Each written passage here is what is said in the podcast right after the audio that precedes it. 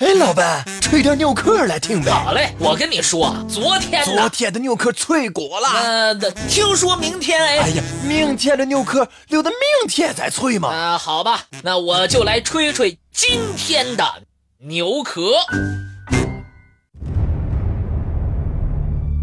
漫漫历史，如同一条长河，它把人类托举到了文明的巅峰。但是，很多文明正在慢慢消失。吹牛壳特别策划：正在消失的古文明。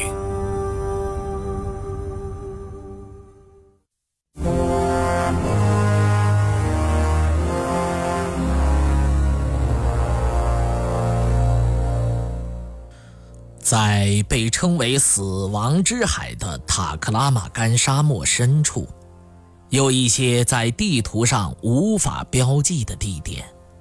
那里远离现代绿洲，黄沙漫漫，人迹罕至。然而，在两千多年前，却有星星点点的绿洲分布其间，沿着绿洲建立了一个。又一个小国，连接中国和西亚的古丝绸之路从这里通过。楼兰就是其中最久负盛名的古国。黄沙百战穿金甲，不破楼兰终不还。这是唐代边塞诗人王昌龄的著名诗句。楼兰在唐诗当中多有提及，比如李白的“愿将腰下剑，直为斩楼兰”。其实，诗人们并没有去过楼兰，在唐朝之前，楼兰就已经不复存在了。那么，破楼兰、斩楼兰这样的情节又从何而来呢？这。还得从汉代边塞英雄赵破奴和傅介子的故事说起。西汉初，在中国的北方，生活着强大的游牧民族匈奴，他们与西汉王朝反复争夺北方和西域的控制权。在张骞打开了通往西域的交通路线后，楼兰成为丝绸之路上重要的。中转站，因而成为西汉王朝和匈奴争夺的目标。西汉前期，匈奴一度控制了包括楼兰在内的西域地区。粗暴的匈奴骑兵不仅在西域各小国强征赋税，还随意抢掠金帛女子。各国迫于匈奴的淫威，敢怒而不敢言。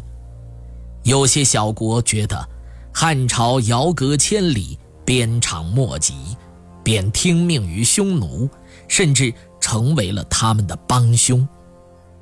当时就发生了多起途经楼兰的汉使遭到抢劫的事件。楼兰道一时之间被视为畏途。由于楼兰国为虎作伥。汉朝经营西域的战略受到阻碍，汉武帝决定派标侯赵破奴攻打楼兰和车师。赵破奴率领骑兵进入楼兰，一举俘获了楼兰王。楼兰王在大军压境的情况下，表示臣服于汉朝，并将一个儿子送到汉朝当做人质。但此后，楼兰为了不得罪匈奴，又将另一个儿子送到匈奴作为人质，这就是后来楼兰王常归。常归即位后，变本加厉地敌视汉朝，多位汉使遭其杀害。于是，汉昭帝决定派傅介子前去处理此事。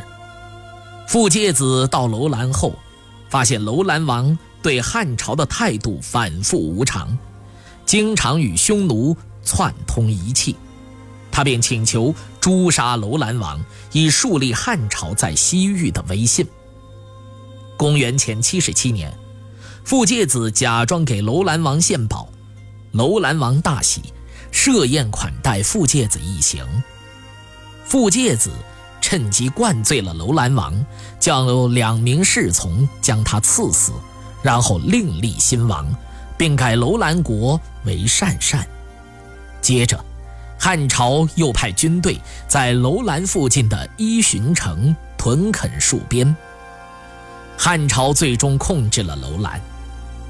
东汉时期，楼兰古道依然是丝绸之路上的交通枢纽。东汉丝绸南道的畅通与班超的努力有很大关系。班超原来只是一名从事文字工作的政府职员。东汉明帝年间，他敢于国事，决定投笔从戎，随窦固将军西征匈奴。由于才华出众、智勇双全，班超被窦固委任为率领一支三十六人小分队的队长。他们沿昆仑山北路西行，招抚西域各国，打通西域南道。班超一行来到楼兰，不巧。匈奴使节也来了，鄯善王因此变得手鼠两端。班超便对随从的力士说：“匈奴人多势众，如果鄯善王把我们交给匈奴，我们就要葬身虎口。不入虎穴，焉得虎子？只有先发制人，才能不辱使命。”当晚，班超率力士突袭了匈奴使者营地。将其全部消灭。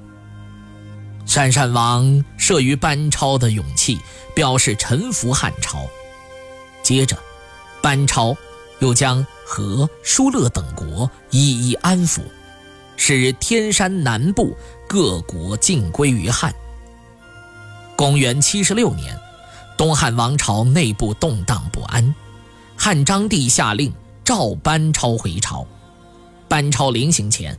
各国官吏和老百姓恋恋不舍，他们抱住班超的马足哭泣，苦苦挽留。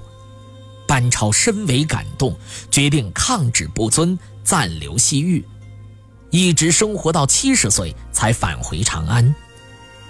在此期间，班超带领西域各国人民抗击匈奴，征服了莎车、龟兹等国。西域各国进入了一个繁荣的时期。汉章帝有感于班超的才干和赤诚，不仅没有追究他抗旨的过失，还任命他为西域都护，封定远侯。楼兰留下了众多历史人物建功立业的传奇，但自六世纪后，他在人们的记忆中仿佛定格了。唐代的诗人们只能根据汉代的记载来追忆这个神秘的国度，而楼兰国和楼兰人的去向已不为人知。直到19世纪，一股探险的热潮开始席卷中亚腹地，探险家的脚步终于使这个沉睡于沙海的古城苏醒过来。楼兰国的发现与斯文赫定的名字联系在一起。这个来自瑞典的探险家，为了寻找行踪不定的罗布泊，深入沙漠深处。在一次探险中，他们丢失了唯一的一把水铲。维族向导艾克德尔只得原路寻找，水铲是找到了，不过在返回营地路上，他遭遇了一场沙暴的袭击，他随风漂移，不知过了多久，仿佛是冥冥之中的定数。就像天方夜谭当中的传说，艾克德尔发现自己置身于一座古城之中。耸立的泥塔塔附近的残垣断壁上雕刻着精美的木板，高大的房屋遗迹使他头晕目眩，惊恐不已。他匆匆捡起了几枚古币和两块雕花木板，逃回了营地。见到艾克德尔带着这些遗物，斯文赫定兴奋极了。他认定这是一次非凡的发现。在第二年的考察中，按照艾克德尔的指点，从古城里挖走了几百件魏晋时期的木简残纸、大批汉唐古币、各类精美的丝织品、雕刻品，以及少量的去卢文书。去卢文书是出现于印度北部，后来流行于中亚的方言俗语。这种文字在五世纪后成为一种无人使用也没人发现的死文字。通过解读，语言学家认定这座古城正是古丝绸之路上赫赫有名的古国楼兰。楼兰古城的发现震惊了世界，学者们称它为东方的庞贝古城。这。丝毫没有夸张。